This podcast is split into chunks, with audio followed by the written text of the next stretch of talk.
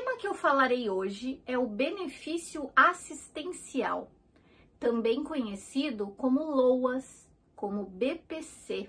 Você já ouviu falar desse benefício? Meu nome é Luciana Farias, eu sou advogada e professora de Direito Previdenciário e quero falar hoje com você sobre esse benefício que é um benefício assistencial e qual é a diferença desse benefício assistencial para um benefício previdenciário? Qual seria então a diferença desse BPC, desse LOAS, desse benefício assistencial para uma aposentadoria do INSS? E por que que eu quero falar sobre esse tema? Porque gera muita confusão. Muitas pessoas pensam estar aposentadas, sendo que na verdade o benefício recebido é um benefício assistencial. E por essas pessoas pensarem que estão aposentadas, elas passam essa informação dizendo que estão aposentadas e que não contribuíram, que não pagaram INSS e que recebem esse benefício, fazendo com que outras pessoas queiram também esse benefício achando que é uma aposentadoria. Então eu quero tirar esses mitos e explicar o que é um benefício assistencial e a diferença para uma aposentadoria do INSS. Então a primeira coisa aqui é que para se aposentar pelo INSS é obrigatório, é um requisito básico ter pago o INSS, ter contribuído. E no INSS há vários tipos de aposentadorias. Geralmente a confusão se dá entre esse benefício assistencial ao idoso com a aposentadoria por idade. Então, para se aposentar por idade pelo INSS, o homem precisa ter 65 anos de idade e a mulher, em 2021, precisa ter 61 anos de idade, mais 15 anos de contribuição ao INSS, mais 15 anos de trabalho. Então, esses 15 anos pode ser de trabalho, 15 anos contribuído pelo INSS, 15 anos de contribuição. Mais a idade, essa pessoa se aposenta no INSS. E esse valor da aposentadoria pode ser de um salário mínimo ou mais. Então, pode acontecer de um homem se aposentar com 65 anos e receber um salário mínimo. Agora, qual seria a diferença então desse benefício previdenciário, ou seja, da previdência social, que é pago pela contribuição feita ao INSS para um benefício que é assistencial? Então, como o próprio nome diz, ele não é previdenciário, ele é assistencial. Ou seja, esse benefício independe, esse benefício, para se receber esse benefício, não precisa ter as contribuições. Essa é a parte que mais diferencia de uma aposentadoria. Então, sempre que for aposentadoria, tem que ter pago o INSS.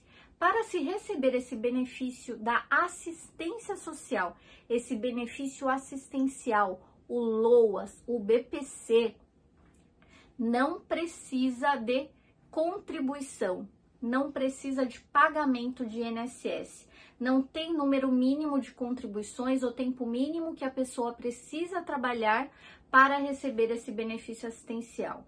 Esse benefício assistencial é justamente para as pessoas que não conseguiram trabalhar, contribuir por, por 15 anos para o INSS, por não conseguir ter pago os 15 anos, é que ela precisa solicitar esse benefício assistencial. Esse benefício assistencial, então, ele não tem o requisito de ter contribuído, mas o requisito dele é a renda. O, o, o que difere esse benefício assistencial do previdenciário é que aqui, na seara da assistência social, esse benefício deve ser concedido para aqueles que dela necessitem. Então, aqui está se falando em renda. a renda para receber o benefício assistencial tem que ser de é, um quarto do salário mínimo, ou seja, é, um salário mínimo dividido por quatro. Um quarto do salário mínimo por pessoa. Ou seja, para aquelas pessoas com a renda muito baixa. São essas pessoas é que vão ter o acesso ao benefício assistencial. E além dessa renda, tem que ter também para o benefício assistencial por idade, a idade tanto do homem quanto da mulher é de 65 anos. Tanto mulher quanto homem, para receber o benefício assistencial, tem que ter 65 anos, além da renda.